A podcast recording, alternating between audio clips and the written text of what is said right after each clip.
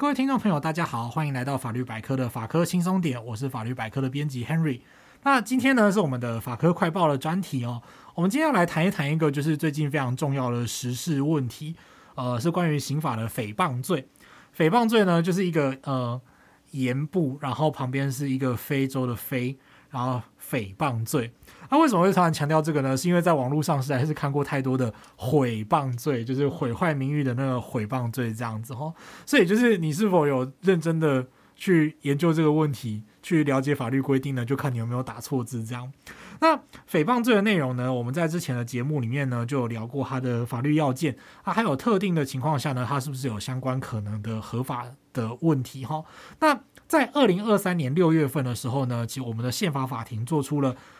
这个地方就是字号哈，所以大家听一听就好了。一百一十二年宪判字第八号判决。那如果你是考生的话呢，或者是你就是法律系学生的话呢，这个东西你就是你一定要知道。好，那这个呃宪判字第八号判决呢，它针对诽谤罪做出了合宪的解释。所以其实诽谤罪是一个历久不衰的条文哦，它挺过两次的大法官冲击。哦、就是以前其实就有针对诽谤罪做过一次呃这个大法官解释，这样当时叫大法官解释。那这个问题呢，就是呃，耳机彼端就是音响彼端的听众朋友呢，不晓得会不会觉得很重要哦？就是说你在网络上骂人啊，骂一些指摘一些就是具体的事项，那你会不会觉得这是需要受处罚或者需要受到管制的事情？其实就 Henry 自己或者是呃我同温层内的专业人士的看法而言，其实我们本来很期待会有一个关键时刻，就是说，诶，在宪法上到底能不能挑战这个诽谤罪的可罚基础？就是它有没有可能违宪？白话来讲是这样。不过最后呢，依然是做出了诽谤罪合宪的结论哦。那当然就可以看到各方的反应。Henry 自己就是看到说，诶，我不是法律专业出身的朋友，其实都觉得这很好，就是说，诶，乱讲话当然是。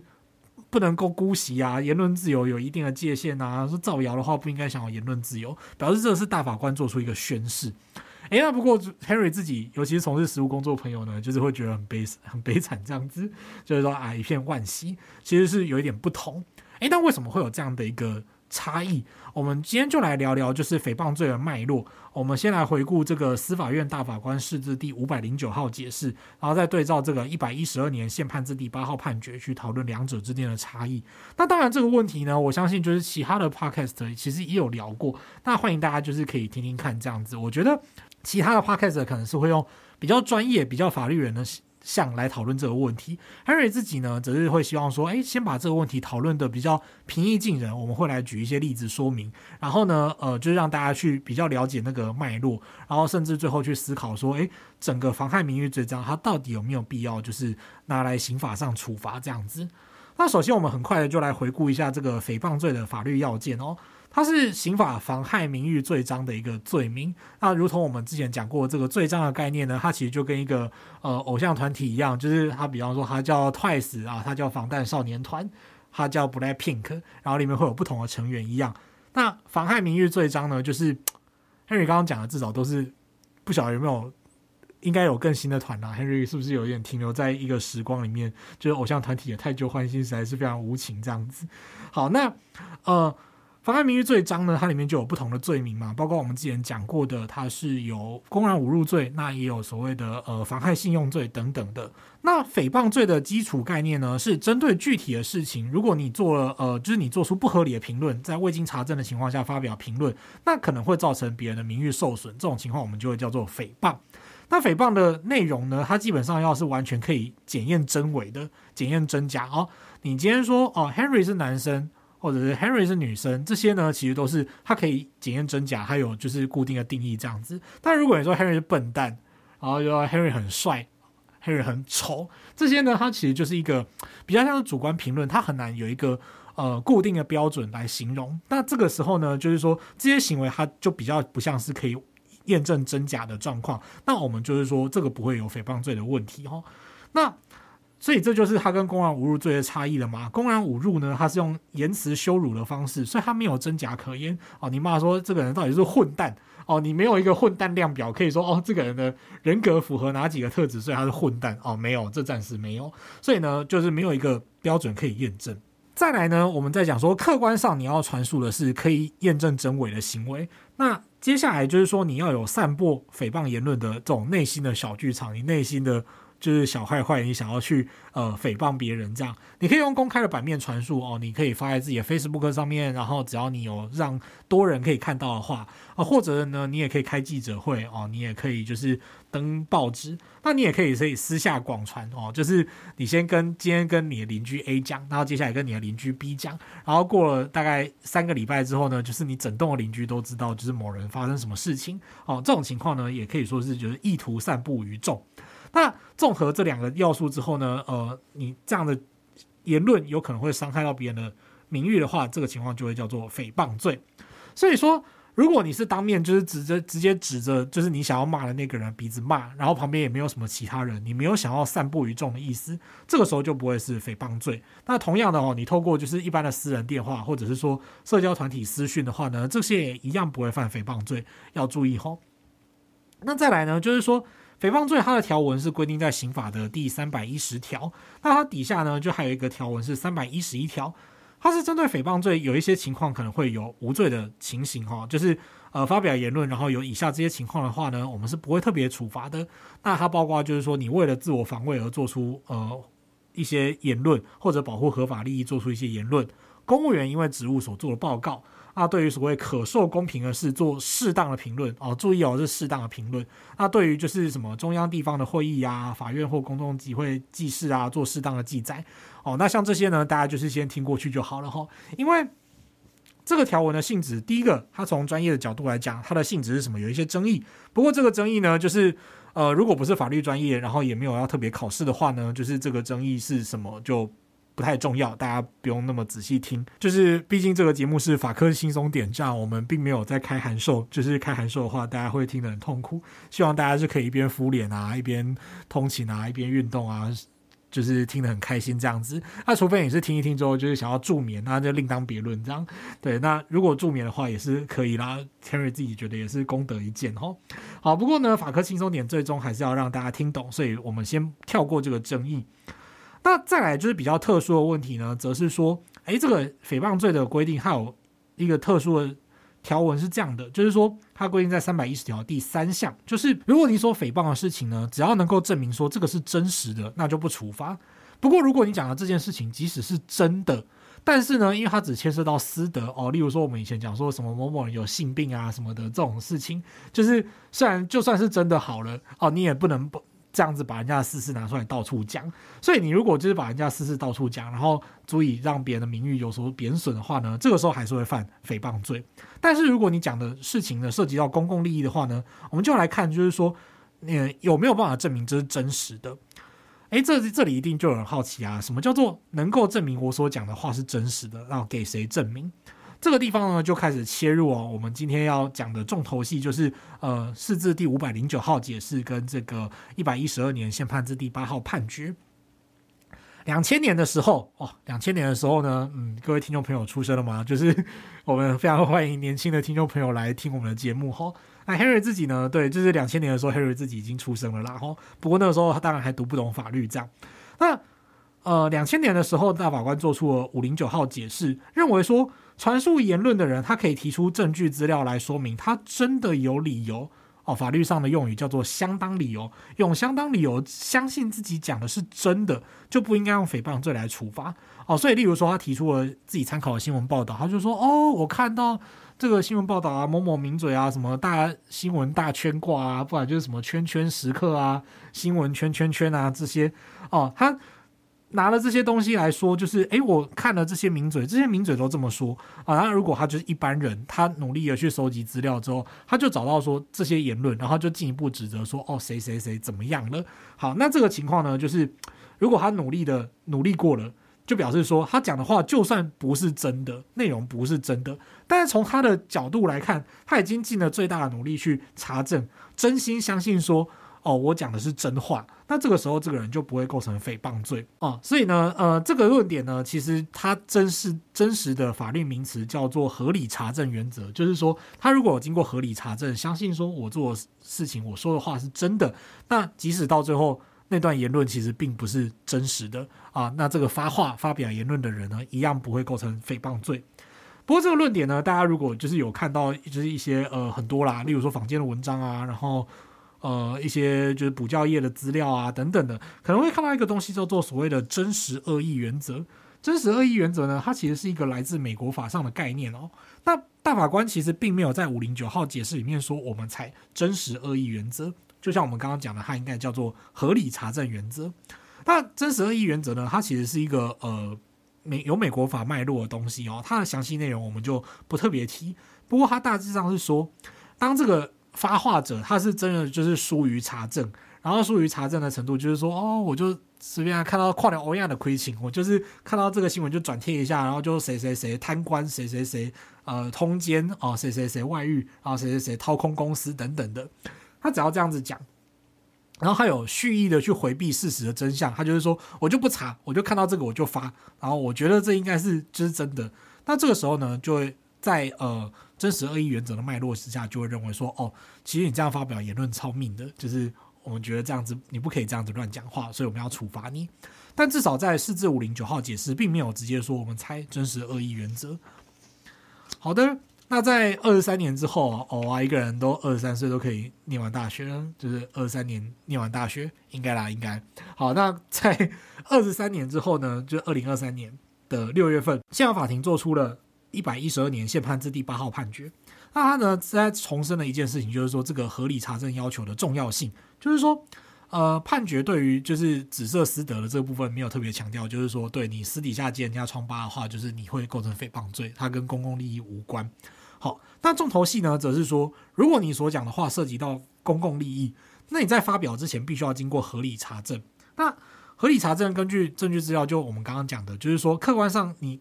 这个发话者他必须要合理相信这些内容是真的，才可以发表。那如果发表内容之前呢，他就是完全没有经过合理查证，或者他明显查证就是不够哦。这年头啊，就是大家内容农场应该都看过不少哦，就是你会看到一些偶尔一些很奇怪的图文啊，什么哪个政治人物跟哪个政治人物其实有私生子啊，哦，超可怕的。然后他们还生下了谁啊？哦，然后这种就是你看得出来哪里怪怪的。然后你点开那个 YouTube 影片，它就会出现一个很奇怪的语音哦，哦，就是某某。某某政治人物呢，跟这个谁谁谁呢，就是其实有一腿，然后怎么之类的。好，那像这些影片呢，它其实你看到这些影片之后去转发发表言论的话，好像很难说就是你有真的去查证哦，就是这个报道它可能就是有点不合理，有点不合理。就像我记得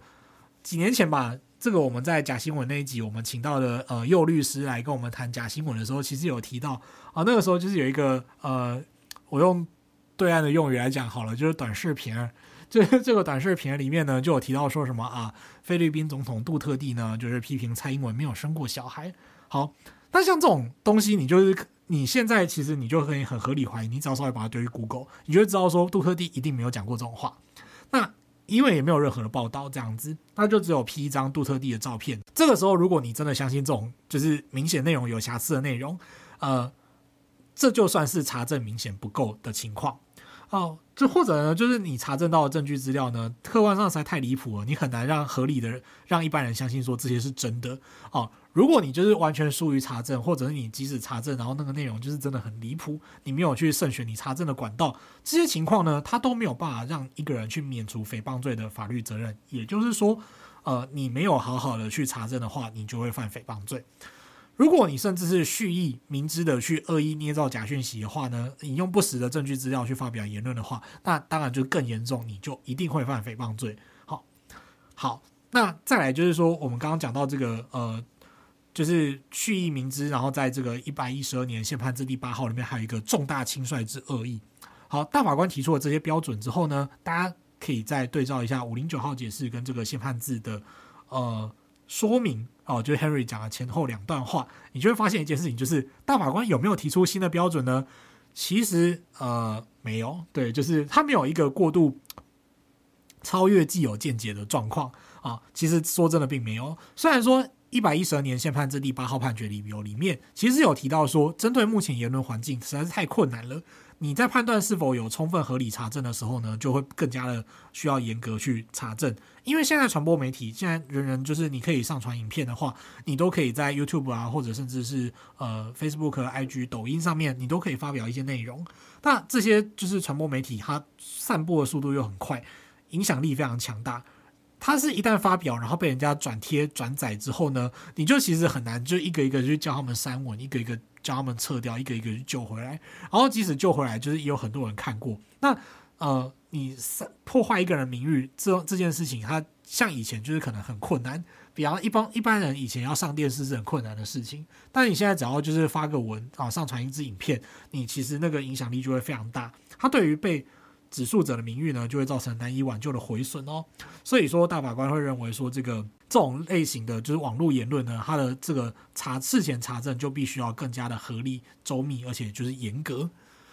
但是，即使大法官在理由里面强调了这些事情哦，他后来这样的见解，其实相对于我们之前在判断一个人到底有没有合理查证，会不会构成诽谤罪，他在实务上呢，其实并没有大幅的去变更四至五百零九号解释的。意思，也就是说，单纯以实物操作来讲，那个差别应该是不大。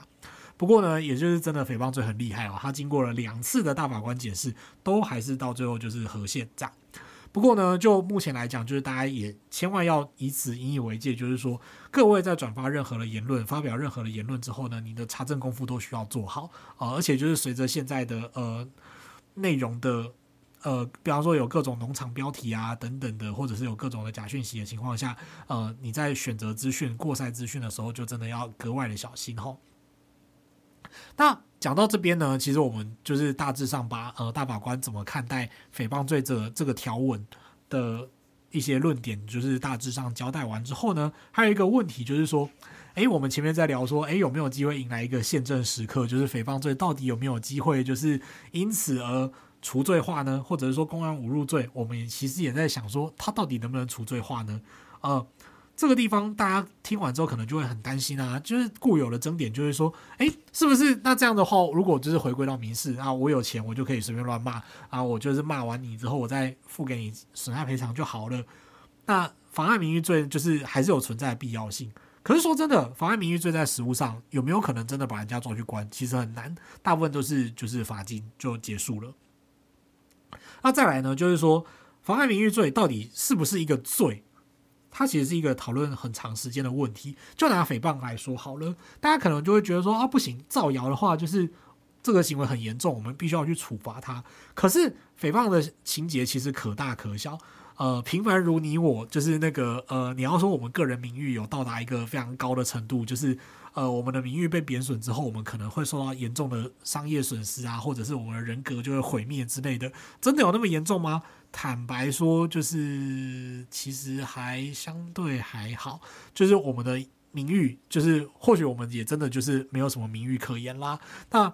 就是说。应该也不是说没有什么名誉可言，就是说我们的名誉其实没有强烈到这个程度，或者是说个案当中情况就是可大可小。那这样的情况下，是不是每一次都要去受到处，都要拿大费周章啊，再去把这个处罚 run 过一遍？其实是有需要考虑的，因为作为牵涉到就是刑事司法资源分配的问题哦。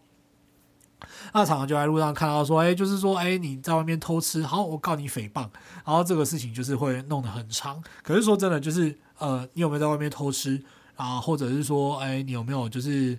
比方说偷人家的，哎，茶叶蛋等等的这些事情，其实坦白说都还算是蛮小的。那呃，如果说就是。这些行为很很小，例如说，他就是单纯的什么写在学校的布告栏里面，然后学校可能就是大家解释完之后，你的名誉就可以比较相对比较容易恢复的话，那其实没有遭受到那么大的损失。可是你就要跑完这一整个司法流程，然后还期待说就是呃，就是这个人有没有可能会被抓去关啊，或者是要罚很多钱之类的，其实是呃有点不太经济，成本有点高。然后再来呢，就是说。这这样子是不是要完全处罚，或者是说我们其实可以透过其他的方式来处理？哎，这个地方就是可以考虑的，有讨论空间哈。一旦就是妨碍名誉的部分除罪化，尤其像是公然侮辱的部分，其实我们也是有些人会觉得说，哎，是不是应该真的除罪化就好？你就骂说笨，然后就是甚至骂一些脏话哦干，那你可能那天会觉得心里面很不舒服。可是这不舒服的程度会不会让你不舒服到就是一两一个一个小时、两个小时，甚至一天两天？然后或者是说你被人家骂一声干之后，然后你接下来人生就被黑白了？有这种事情吗？坦白说有点困难哈。所以说，像呃妨碍名誉，包括就是诽谤啊、公然侮辱这样子。呃，如果说就是除罪化的话呢，就会让他回到民事诉讼的部分去处理，也就是讨论说你在民事上有没有侵害别人的名誉权。那如果就在侵害名誉权的情况下，如何去恢复名誉哦？例如说，现在虽然就是不能用判决要求这个侵权人去道歉的哈，那但是你还是可以有机会，例如说透过呃公布判决书。但坦白说，公布判决书在目前为止，就是实物上是不是到底有没有人会去看那个判决书？诶，可以考虑一下，好像有点疑虑。不过呢，呃，再可能加上后续具体的损害赔偿金额等等，那。到底名誉权是不是一个可以在民事上就处理好的事情，不需要透过刑法来处罚？好，那这个是一个值得思考的问题。那如何在民刑事两端的法规跟见解再怎么搭配呢？这也是考验就是立法者啊，或者是法官的智慧这样子。好，那今天呢就跟各位听众朋友来简单的回顾这个，呃，其实是一个有点脉络然后特殊的问题哦，就是诽谤罪的处罚与否，那以及就是大法官分别在呃。先后在大法官解释，然后跟就是宪法法庭的判决里面怎么去看待诽谤罪的要件哦，跟大家做一个整理啊。最后呢，记得呃订阅并我们的频道，并且按五颗星。对节目有任何建议或想法呢，欢迎留言或填写回馈单，让我们知道。最后，如果对生活法律有兴趣，或者是有各种疑难杂症，欢迎 Google 搜寻法律百科，就可以找到我们。拜拜。